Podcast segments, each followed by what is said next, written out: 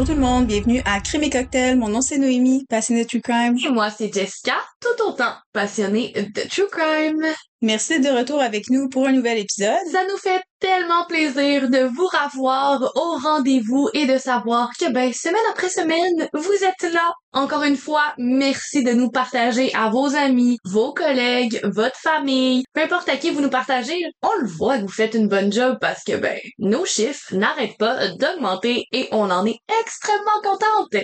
D'ailleurs, parlant de d'être contente, savez-vous qu'est-ce qui nous rend contente? Des bonnes notes sur Apple et sur Spotify, pis surtout des slides dans les DMs. S'il vous plaît! S'il vous plaît!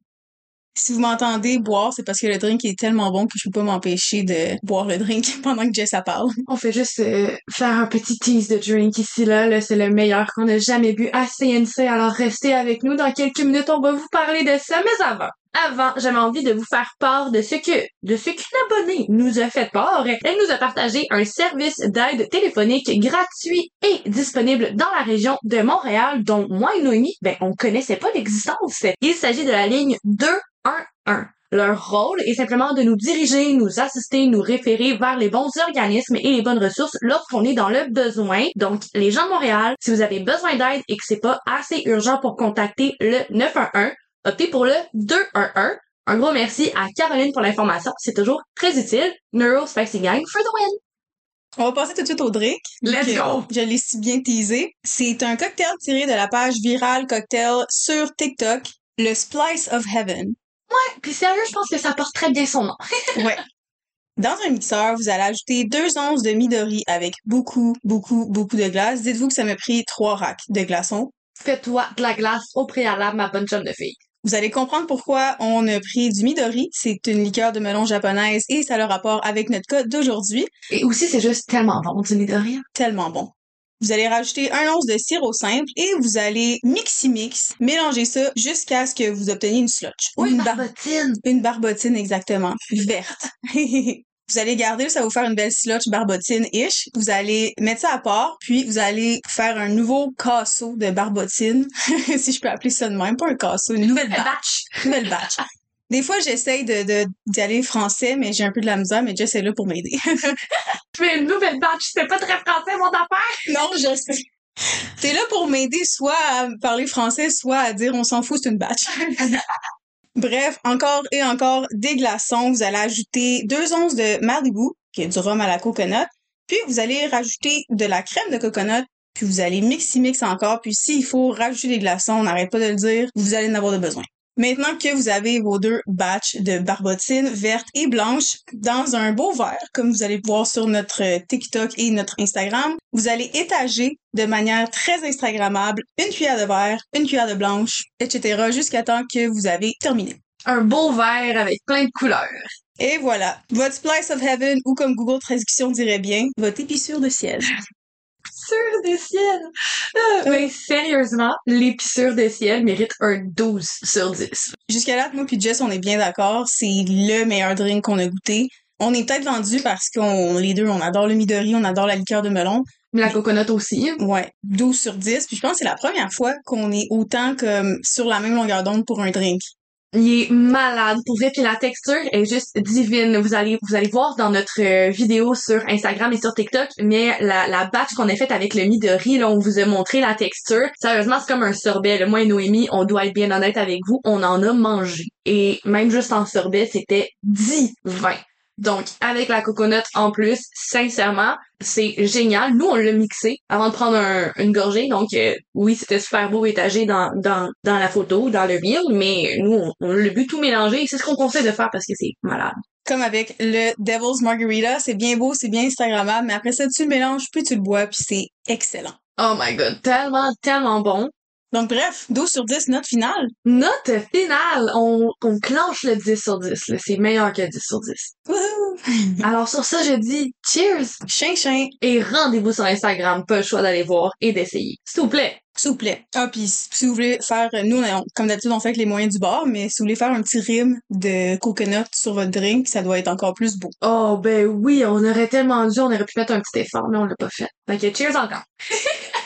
Ah, le lion! Signe de feu, célébré du 23 juillet au 22 août, le lion est un signe qu'on peut définitivement qualifier d'intense. Intensément loyal, intensément drôle, le lion y passe jamais inaperçu. Impossible pour un lion de se tenir silencieux dans un regroupement de personnes. Tu peux t'assurer qu'un lion, ça va toujours être le roi de la soirée. On peut confondre avec quelqu'un de bruyant, de dérangeant, mais en réalité, le lion, c'est simplement un divertisseur naturel et une aimant à attention.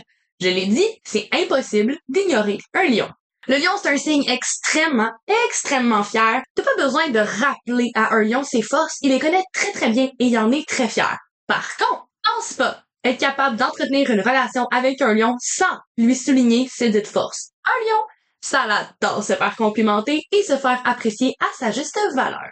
Très très maternel, le lion est vraiment, vraiment protecteur. Besoin de support, le lion est là.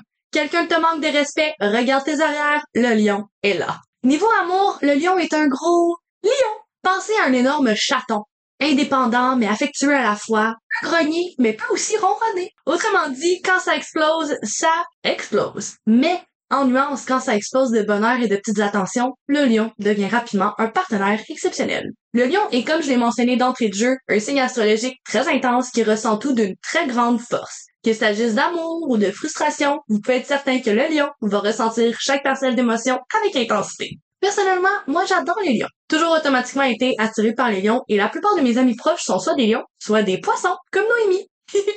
Shout-out à mes lions préférés, mon amie d'enfance Sarah, ma bonne chum Juliette, mon autre bonne chum Stéphanie, ma collègue Joanie, mes deux parents chéris, sans oublier la merveilleuse maman de ma copine. Maintenant qu'on connaît les lions puis qu'on sait que j'en ai pas mal dans ma vie, on va se glacer ça avec une histoire troublante. Aujourd'hui, afin de souligner la saison du lion, on vous amène au Japon. Avant qu'on débute cet épisode, il est important pour nous de faire un trauma avertissement. Ce cas est un des cas les plus graphiques dont on va avoir parlé durant ce podcast. Oreilles sensibles, sincèrement, abstenez-vous, revenez la semaine prochaine. Cette semaine, on va aborder des sujets sensibles tels que la pédophilie, la nécrophilie, le cannibalisme, l'abus psychologique, la torture, le démembrement, l'harcèlement, et j'en passe. C'est un cas vraiment, vraiment difficile à entendre, alors on tient à vous avertir d'entrée de jeu.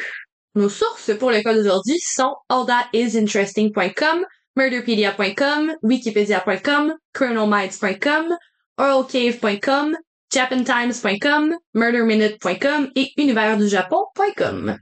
Tsutomu Miyazaki, connu sous le nom de Ratman ou encore de Dracula, est né le 21 août 1962 à Itsukashi, Tokyo. Il est le fils aîné d'une famille aisée. Il est né prématurément, ce qui a entraîné plusieurs problèmes physiques et ce n'est pas prouvé, mais les experts soupçonnent fortement que ça aurait entraîné des séquelles psychologiques aussi. Un de ses problèmes physiques les plus importants était une malformation congénitale rare qui a provoqué la fusion des articulations de ses mains, l'empêchant de pouvoir plier les poignets vers le haut. Il avait donc beaucoup de difficultés à se servir de ses mains et malheureusement, cet handicap a entraîné énormément d'intimidation et de moquerie de la part de ses camarades de classe. Il comparait ses mains à celles de rongeurs et l'enfant ne s'arrêtait pas à la sortie de l'école car ses sœurs continuaient l'acharnement une fois à la maison. Ses parents ne faisaient rien non plus pour aider leur fils parce que la majorité du temps, ils l'ignoraient, ne lui démontraient pas d'amour et dans les meilleures journées, ils le toléraient. Plusieurs sources disent qu'il est né d'une relation incestueuse, donc le comportement des parents et de ses sœurs n'est pas très surprenant si ce détail est véridique, malgré que ce soit horrible. Tsutomu trouve beaucoup de confort dans le dessin et il passe de nombreuses heures à gribouiller en regardant des dessins animés, communément appelés des animés au Japon. La famille de ce dernier dirigeait une entreprise de presse régionale et était bien connue à Itsukashi, où son grand-père et son arrière-grand-père avaient siégé au conseil municipal. En raison de l'occupation de ses parents, il a été principalement élevé par son grand-père et un homme handicapé intellectuel que la famille a embauché comme nounou. Il a fréquenté l'école Meidel Nakano à Nakano, un lycée prestigieux associé à l'université Meiji et était un étudiant vedette. Jeune, il adorait l'école. C'était un enfant intelligent, studieux, il avait des bonnes notes à l'école primaire, il était classé dixième de sa classe et il aspirait devenir enseignant. Tout le monde était persuadé qu'il avait toutes les capacités nécessaires pour y arriver. Puis, lors de son entrée au secondaire, ses notes ont drastiquement chuté. Il a été classé 40 sur 56 dans sa classe et n'a pas reçu l'admission habituelle à l'université Meiji pour les étudiants de l'école. La raison derrière la chute exponentielle de ses notes est assez floue, mais c'est fortement suspecté que ce soit dû à sa vie familiale. De plus, vu l'intimidation qu'il subissait sans cesse à l'école, on comprend pourquoi il a rapidement perdu de l'intérêt envers ses études. Au lieu d'étudier l'anglais et de devenir enseignant comme il l'avait initialement prévu, Tsutomu a fréquenté un collège local et a étudié pour devenir technicien en photographie. Malgré que ce soit l'une de ses passions, il n'a pas réussi à trouver d'emploi dans ce domaine après l'obtention de son diplôme. Il a donc accepté le seul poste qui lui a été offert dans la compagnie familiale. Au milieu des années 1980, Tsutomu est retourné dans la maison de ses parents à Itsukashi, partageant une chambre avec sa sœur aînée. Bien que sa famille soit très influente, il n'exprime aucun désir de reprendre les rênes de leur entreprise. Il était convaincu que sa famille s'intéressait seulement à son succès financier et matériel, il les a donc reniés. Il vivait toujours sur le toit, mais il refusait systématiquement de leur adresser la parole. Il dira plus tard, si je tentais de parler de mes problèmes à mes parents, ils s'en foutaient. La seule personne avec qui il a gardé une relation, c'était son grand-père. Il sentait vraiment que c'était la seule personne qui avait son bonheur à cœur. Il a dit qu'il avait tout de même une relation cordiale avec sa grande sœur, mais pas avec ses petites sœurs. C'est vraiment au collège que le côté étrange de Tsutomu s'est approfondi. À l'adolescence ou pré-adulte, c'est là qu'on commence généralement à flirter et désirer développer des relations amoureuses. Pour Tsutomu, ce n'était pas le cas. Il ne s'intéressait à personne et en fait, personne ne s'intéressait à lui. Il prenait des photos d'entrejambes de joueuses sur les terrains de tennis, achetait énormément de magazines pornographiques, mais ceux-ci sont devenus éventuellement ennuyeux pour lui. Il retire la partie la plus importante, aura-t-il dit un jour. Il passait tout son temps à la maison et il a développé une obsession maladive pour le porno et en consommait avidement. Mais pas de la pornographie qu'on peut classifier en guillemets normale. Il consommait de la porno extrêmement violente et c'est vers 1984 qu'il a commencé à rechercher de la pédopornographie qui n'avait pas encore été entravé par la censure, car les lois sur l'obscénité au Japon n'interdisent que les poils pubiens, mais pas les organes sexuels. À force de se replier sur lui-même, il devenait tranquillement une bombe à retardement. Pendant cette période, il a d'ailleurs envisagé le suicide et c'est son grand-père qui l'a aidé à traverser ce brouillard noir. Puis, en 1988, son grand-père est décédé. Dans l'esprit de Tsutomu, le pire était arrivé et les experts pensent que cette perte est ce qui a fait basculer, qui a fait exploser la bombe à retardement qui grandissait en lui depuis tant d'années. À ses yeux, son grand-père, c'était le seul qu'il comprenait, qu'il l'aimait, et lui, il l'aimait tellement qu'il a d'ailleurs consommé une partie de ses cendres dans le but de, selon ses dires, se rapprocher de son grand-père tout en se distançant de sa famille. Déjà replié sur lui-même, il était maintenant complètement seul, seul avec ses idées et ses obsessions sombres, replié dans son monde imaginaire qu'il s'était créé. Beaucoup disent qu'on ne sait pas si Tsutomu a eu cette perturbation en lui ou l'a développé en réponse à la mort de son grand-père. Bien franchement, il consommait de la pédopornographie quatre ans avant le décès de ce dernier. Selon moi, cette dite perturbation est née en lui depuis l'enfance et s'est développée au fil du temps et plus rapidement à partir de l'adolescence. Le décès de son grand-père a été un élément déclencheur. Les membres de sa famille ont évidemment vu un changement en lui presque immédiatement. Ils ont rapporté qu'il avait commencé à espionner et filmer ses petites sœurs pendant qu'elles se douchaient. Puis il était devenu extrêmement agressif lorsqu'elle l'avait confronté. Même chose quand il a été confronté devant le fait qu'il avait consommé les cendres de son grand-père. À un moment donné, il a même attaqué sa propre mère. Il se sent extrêmement seul et désemparé après la perte de son seul ami. Il leur a dit Je me sentais si seul. À chaque fois que j'apercevais une petite fille qui jouait seule, c'était presque comme si je me voyais moi.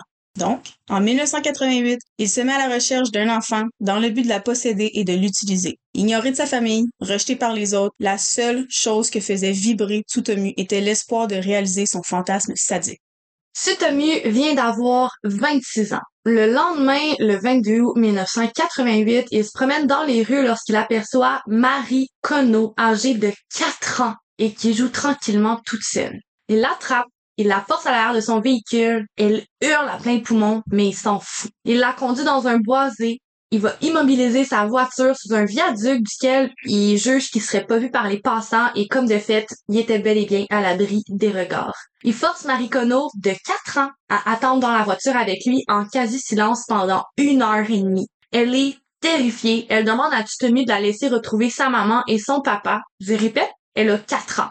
À cet âge, notre cerveau n'est que très peu développé et bien qu'elle n'a pas dû être en mesure de réellement comprendre ce qui se produisait, elle était bel et bien en mesure de ressentir de la peur. Et de la peur, elle en ressentait. Après une heure trente de calvaire, il va enrouler ses doigts autour du petit cou de Marie Kono et va lui enlever la vie. Puis, soigneusement, il va retirer ses vêtements et il va violer son cadavre. De manière très sadique, il range soigneusement les vêtements de la petite Marie et il va les ramener avec lui à la maison. Il va pas prendre le même soin avec le corps de sa première victime et il va grossièrement la déposer au beau milieu des branches et des feuilles dans le boisé. Il va cependant prendre le soin de positionner quelques feuilles et quelques branches sur le corps pour la camoufler. Il rentre chez lui et il est sur une espèce de high. Il se sent invincible, il a adoré commettre le crime capital, il sent comme s'il avait toujours été fait pour être un meurtrier. Il cesse de repenser à Marie Kono et à la manière dont la vie a quitté ses yeux lorsqu'il l'a tué. Obsédé, il retourne à plusieurs reprises sur les lieux de son premier crime et il admire le cadavre en décomposition de la petite Marie Kono. Est-ce qu'on vous a déjà dit que Tsutomo Miyazaki est un homme complètement tordu? Eh bien, lors d'une de ses visites, il va couper les mains de Marikono et les ramener avec lui à la maison. Un autre fois, il ramène ses pieds. Mais dans quel but, vous demanderez-vous? Le but est bien tordu. Au début, il les range dans son garde-robe, juste pour pouvoir dormir près de boue humain en pleine putréfaction. Dans les semaines qui suivent le meurtre de Marie Kono, Tsutomu décide de téléphoner à sa famille à plusieurs reprises. Lorsqu'il décroche, il respire lourdement dans le téléphone. C'est comme, comme dans les films d'horreur, exactement ça. Si jamais la famille répondait pas au téléphone, il harcelait la ligne jusqu'à ce que quelqu'un décroche le combiné. Et par sa famille, je veux pas dire la famille de Tsutomu, je parle de la famille de Marie Kono. Un jour, le père de Marie Kono rentre du travail et il trouve une boîte sur son porche. Il l'ouvre et il s'agit des mains et des pieds de leur propre enfant. Imaginez l'horreur. Il y a aussi une note qui est insérée dans la boîte. Ouvre la citation. Marie, froide, tout gorge repos, mort. Ferme la citation.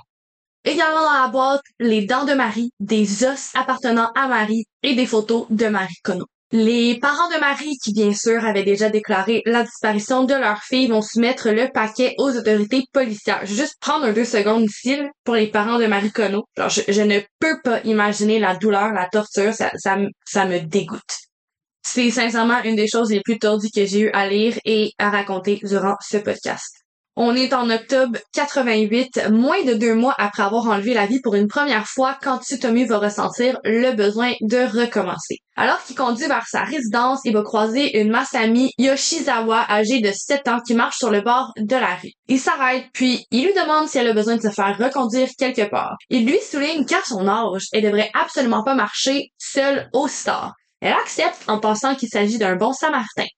Il va répéter le même modus operandi qu'avec sa première victime. Il va la laisser dans le doute et dans le silence pendant plus d'une heure et demie après l'avoir conduite dans un boisé. Tout comme sa première victime, Masami pleure et réclame ses parents, sa maison, puis après une heure de calvaire, il va enrouler ses doigts autour de son cou et il va lui enlever la vie avant de violer son cadavre. Puis, comme tout avec Marikono, il embarque soigneusement les vêtements de Masami Yoshisawa et avant de laisser son pauvre corps dans la forêt, complètement dénudé comme les deux crimes se sont commis assez rapidement et surtout dans la même région et que bon les autorités policières sont bien au courant de la boîte qui a été reçue par les parents de Marie Kono, les autorités policières ainsi que les médias japonais vont crier automatiquement aux tueurs en série et vont demander aux parents de jeunes filles de rester vigilants. Tous ceux qui sont parents de petites filles qui sont âgées en bas de 15 ans, ils sont sincèrement terrorisés. Les médias nomment le meurtrier le tueur d'Otaku ou l'assassin d'Otaku et on va qualifier ces meurtres du meurtre des petites filles. On est le 12 décembre de la même année, donc encore une fois, moins de deux mois après son deuxième crime, quand Tutomu, encore une fois, ressent le besoin de recommencer. En conduisant jusqu'à chez lui, il aperçoit une jeune fille en train de jouer sur son terrain. Ses parents ne semblent pas être près d'elle, alors il se lance. Il attrape la petite Erika Namba qui a elle aussi 4 ans et il va la forcer à l'arrière de son véhicule. Encore une fois, il conduit la petite Erika jusqu'à un boisé. Cette fois, il va décider de déroger à son modus operandi et il ne fait pas poireauter la petite Erika avant de passer à l'action. Après avoir conduit dans le boisé, il va la forcer sur la banquette arrière où il va lui retirer tous ses vêtements de manière assez sauvage. Lui qui avant, il prenait toujours le soin de retirer les vêtements avec délicatesse afin de les préserver, là, il est vraiment allé en mode sauvage.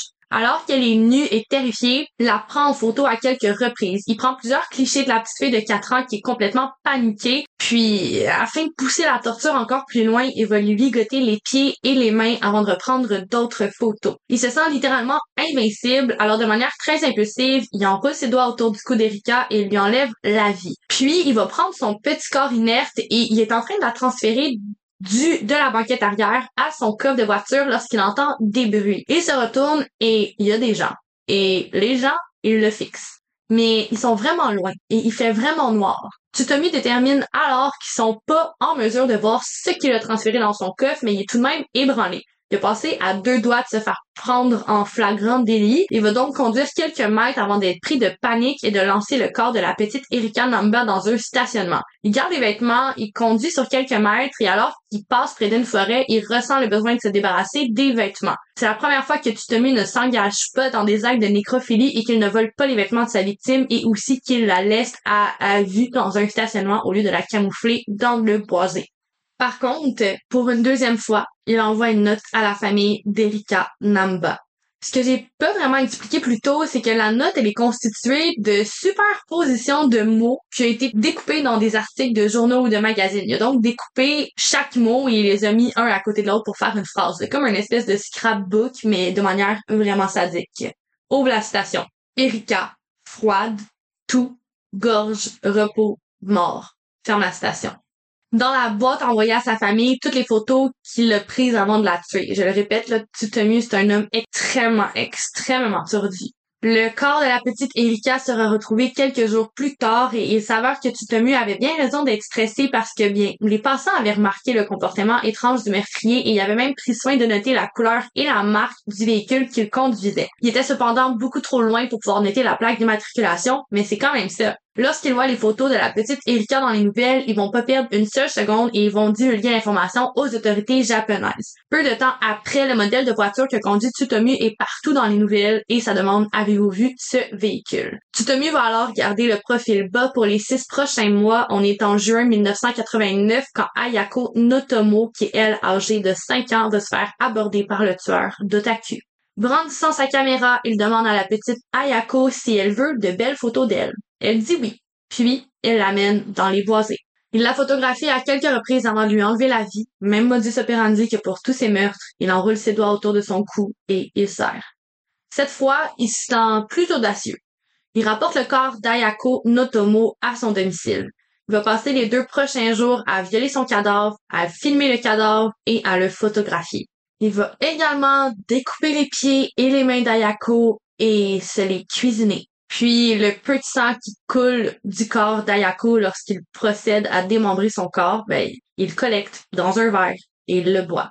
Alors que le corps commence à putréfier, à sentir mauvais, il va réaliser que ben il y a des risques que ses voisins commencent à se douter quelque chose, alors il décide de démembrer le reste du cadavre d'Ayoko et de disposer des différentes parties dans les rues près de Tokyo. Entre autres, il jette les restes de la pauvre Ayoko dans un stationnement dans des toilettes publiques, dans un cimetière avant de retourner à son lieu de prédilection, les boisés. Deux semaines plus tard, il est pris de panique. Il se demande si la police est en mesure de retrouver les restants jetés au cimetière. Donc, il retourne, les récupère et les redispose dans une forêt. Vous vous doutez bien que les meurtres ont semé la terreur dans les rues de Tokyo. Les habitants vivaient dans la peur constante. Le tueur d'Otaku a finalement été approché alors qu'il tentait son cinquième enlèvement. En juillet 1989, Tsutomu a repéré deux jeunes sœurs jouant dans un parc. Il a réussi à séparer la plus jeune de sa sœur aînée et à la traîner jusqu'à sa voiture, puis s'est éloigné un petit peu. La sœur aînée a couru chercher son père, qui est arrivé pour trouver Tsutomu nu, en train de prendre des photos de sa fille dans la voiture, et je vous épargne un détail graphique qu'il a tenté de faire à la petite fille. Le père s'est rué sur Tutomu et s'est mis à le battre violemment, tout en sortant sa petite fille de la voiture, mais il a été incapable de maîtriser Tutomu qui s'est enfui à pied dans un boisé, toujours nu. Cependant, il est revenu plus tard pour récupérer sa voiture et a été pris en embuscade par le père de la petite fille et la police. Je, sérieux, merci à la vie que la police allait été là parce que sinon, probablement que le père aurait commis un crime capital aussi. Ah, c'est sûr et certain. Après l'avoir arrêté, ça n'a pas été bien difficile de le faire parler parce qu'il semblait en fait être fier de ce qu'il avait fait. La police a organisé une perquisition de sa voiture et de son appartement qui a révélé des preuves incroyablement troublantes. Dans l'appartement, la police a trouvé plus de 5000 bandes vidéo, dont 500 étaient des vidéos de ses sœurs sous la douche, certains de films d'animés, animation et de slasher et des vidéos faites maison par Tsutomu lui-même abusant des cadavres. Ils ont également trouvé des photographies de ces autres victimes et des morceaux de leurs vêtements. Et bien sûr, ils ont découvert des traces du corps de sa quatrième victime. Tout au long de son procès, Tsutomu Miyazaki est resté incroyablement calme. Les journalistes ont noté qu'il était presque indifférent à son arrestation et totalement indifférent aux choses qu'il avait fait ou au sort auquel il était confronté d'ailleurs. Il répondait calmement aux questions et paraissait presque rationnel dans sa pensée, malgré le fait qu'il avait commis des crimes insensés. Interrogé sur ces dix crimes, il les a imputés à, guillemets, Ratman, un alter ego qui vivait en lui et le forçait à faire des choses terribles. Selon ses dires, Ratman lui ordonnait de faire ces choses horribles et en échange, il lui rendrait son grand-père. Aussi, toujours selon Tsutomu, tout ce qu'il avait fait était des rêves et ce n'était pas produit dans la réalité. Les crimes de ces derniers ont créé une panique morale contre les otaku et les animés au Japon et ont changé la culture japonaise à jamais. Le terme otaku désigne une personne qui consacre une partie de son temps à des activités comme le manga, dessins animés, jeux vidéo, bref, c'est-à-dire des activités d'intérieur. Le terme otaku vient du japonais qui est composé du substantif taku signifiant chez soi ou maison et de la préposition honorifique o. Au Japon, l'expression désigne aussi bien les passionnés de culture pop que les gens ayant une obsession extrême pour quelque chose au point de négliger leur vie sociale. Dans les cas les plus extrêmes, un otaku sort très peu de chez lui sauf pour aller à un événement dédié à son passe-temps favori, comme le fait Tsutomu. Donc, les médias japonais ont désigné ce dernier comme un représentant de la culture otaku, dénigrant ce mode de vie ainsi que les animés et les mangas. C'est venu entacher une partie de la population qui était déjà solitaire et marginalisée, même ceux simplement passionnés d'animés et de mangas. En 2014, il était estimé que 22% de la population japonaise s'identifiait à la culture otaku, ce qui ferait environ 27 millions de personnes en 1988 à l'époque des crimes de Tutaku au Japon. C'est vraiment dommage parce que moi, par exemple, je suis une grande fan des films du studio Ghibli. Il n'y a aucune nourriture dans des dessins animés ou films qui n'a l'air aussi bonne que dans ces films. Les couleurs, la musique, la morale derrière les histoires, c'est tellement beau et relaxant. Je n'ai pas écouté beaucoup d'animés, mais j'ai écouté par exemple Demon Slayer et honnêtement, Jamais de mon existence un personnage principal m'a autant fait réfléchir sur la vie et sa beauté. Il nous rappelle sans cesse qu'avant tout, on doit démontrer de la compassion, de la gentillesse, de l'empathie. J'ai des frissons juste à en parler. et je sais pas si vous vous rappelez un début d'épisode que je vous avais parlé de spiritualité et Rain Wilson. Je vous avais posé trois questions, dont une, à quoi ressemble votre âme? Eh bien, celle du personnage principal dans cet animé-là, on la voit dans un épisode. Bleu comme la couleur du ciel calme une douce journée d'été, avec quelques nuages tirés d'une peinture ancienne. Le plancher, c'est en fait une mince couche d'eau, claire comme celle de la rivière des Émeraudes en Gaspésie. Les animés, les mangas ont une réputation péjorative à cause de gens extrémistes et c'est vraiment dommage parce qu'il y a beaucoup de beauté qui s'y cache. Bref, malheureusement, il y a toujours deux côtés à une médaille, puis je vais laisser ma co-animatrice vous raconter la fin du code aujourd'hui, le côté sombre de cette médaille. Rapidement, les psychanalystes vont conclure que Tsutomu est dérangé et parce qu'il ressent aucune réelle connexion avec sa famille, aucun attachement émotionnel envers eux, ce serait ça qui l'aurait rendu froid et aussi dérangé. Il note également qu'au lieu de créer des liens réels avec sa famille, il s'est réfugié dans un monde imaginaire, le monde des animés et du manga. Je vous avertis d'emblée, le procès de Tsutomu Miyazaki va avoir duré plus de sept ans. Donc, je vais tenter de vous résumer le tout le plus rapidement possible. Peu après le début du procès, les parents de Tsutomu le déshonorent en refusant de payer sa caution ou même de l'aider pour sa défense. Ils vont donc le laisser à lui-même et selon moi, c'est tout ce qu'il mérite. Je veux juste faire une petite parenthèse ici. L'honneur au Japon, c'est quelque chose de vraiment plus important que nous ici. C'est pas quelque chose qui est culturellement important. Donc, si une famille décide de déshonorer leur fils, ça veut dire vraiment beaucoup. Puisque Tsutomu a toujours renié sa famille, sa famille se demande pourquoi est-ce qu'il devrait le soutenir alors qu'il s'est révélé être un monstre aussi sadique. Donc, comme je l'ai dit, ils vont prendre la décision de le renier. Il y a des cas dans la vie qui, selon moi, peuvent juste pas se réhabiliter et Tsutomu Miyazaki, clairement, en est un. En 1994, le père de Tsutomu va s'enlever tragiquement la vie alors que la douleur et la pression des médias étaient trop pour lui. On le dit encore aujourd'hui, il y a une certaine culture chez les hommes qui tragiquement leur fait croire que de partager des sentiments peut être un signe de faiblesse. Je sais pas de généraliser ici, c'est juste quelque chose qui est connu dans notre société. C'est connu que les gars, ils accumulent, ils accumulent et, Juste un petit mot ici pour vous dire que vous êtes tellement valides, les hommes. Partagez vos émotions, ça fait aucunement vous, de vous, quelqu'un de faible. Au contraire, être vulnérable, c'est un signe de force. Et n'oubliez pas, les DMs sont toujours ouverts si vous avez besoin de parler. On a d'ailleurs fait un épisode sur la masculinité toxique et comment ça tue aussi les hommes, qu'on parle de ça en long et en large, je vous invite à aller l'écouter. De retour au procès de Titomu, durant les sept années de son procès, il y a trois équipes différentes qui vont se pencher et examiner le cerveau du meurtrier. On va lui diagnostiquer un trouble de personnalité multiple et des signes de début de schizophrénie, mais il va être jugé apte à recevoir son procès. Tsutomu Miyazaki va être déclaré coupable des meurtres sadiques de Marikono, 4 ans, de Masami Yoshizawa, 7 ans, d'Erika Namba, aussi âgé de 4 ans, et de Ayako Notomo, tout juste âgé de 5 ans. Il va également être déclaré coupable de nécrophilie, de cannibalisme, d'avoir mutilé le corps de ses victimes et d'avoir tenté d'agresser physiquement l'une des deux jeunes filles qui aura mené à son arrestation. Il va être condamné à la peine de mort en 2006 et il va être pendu en 2008.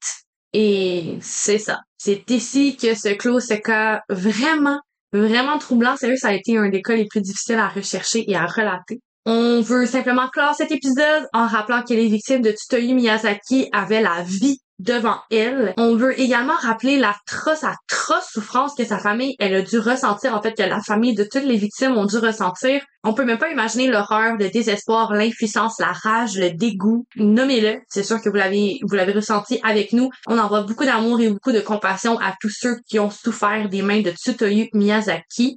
voilà. C'est ça. C'est notre cas d'union. Je suis sans mots, puis j'ai, cherché le cas avec toi. C'est, ça dépasse l'imaginaire. Donc, maintenant qu'on est sans mots, penses-tu en trouver quelques-uns pour nous donner envie de revenir la semaine prochaine, ma bonne chum? Oui, je vais essayer parce qu'on veut que vous reveniez. la semaine prochaine, en fait, vous avez sûrement vu dans les médias le cas que je vais parler. C'est partout, placardé partout dans les médias parce que c'est un cas qui est un cold case depuis 13 ans et c'est la première fois que je vais parler que moi ou Jess, on va parler d'un tueur en série sans que ce soit un signe astro. Puis vous allez comprendre pourquoi. Moi, c'est un, il y a un film d'ailleurs sur Netflix, je dirais pas le nom, je vais vous garder ça pour la semaine prochaine. C'est un cas qui a toujours été très proche de moi. J'ai écouté le film quand il est sorti. J'ai été estomaquée quand j'ai vu qu'il y, y avait des, des dénouements dans ce cas-là, puis qu'on avait enfin arrêté quelqu'un parce que ça fait des années qu'on cherche c'est qui. Puis moi, ça fait longtemps que je dis à Jess justement que je veux, je veux parler de ce cas-là. Donc, euh, de pouvoir en plus vous, vous donner les dernières nouvelles sur ce cas-là et vous faire une deuxième partie quand on aura plus de détails dessus. Ça me fait extrêmement plaisir de pouvoir donner une voix à ces victimes-là. Puis j'espère que vous allez apprécier le cas de la semaine prochaine. Fait qu'on se voit la semaine prochaine. Ah! Crime et cocktail! Cheers, guys! Chien, chien! Bonne saison du lion!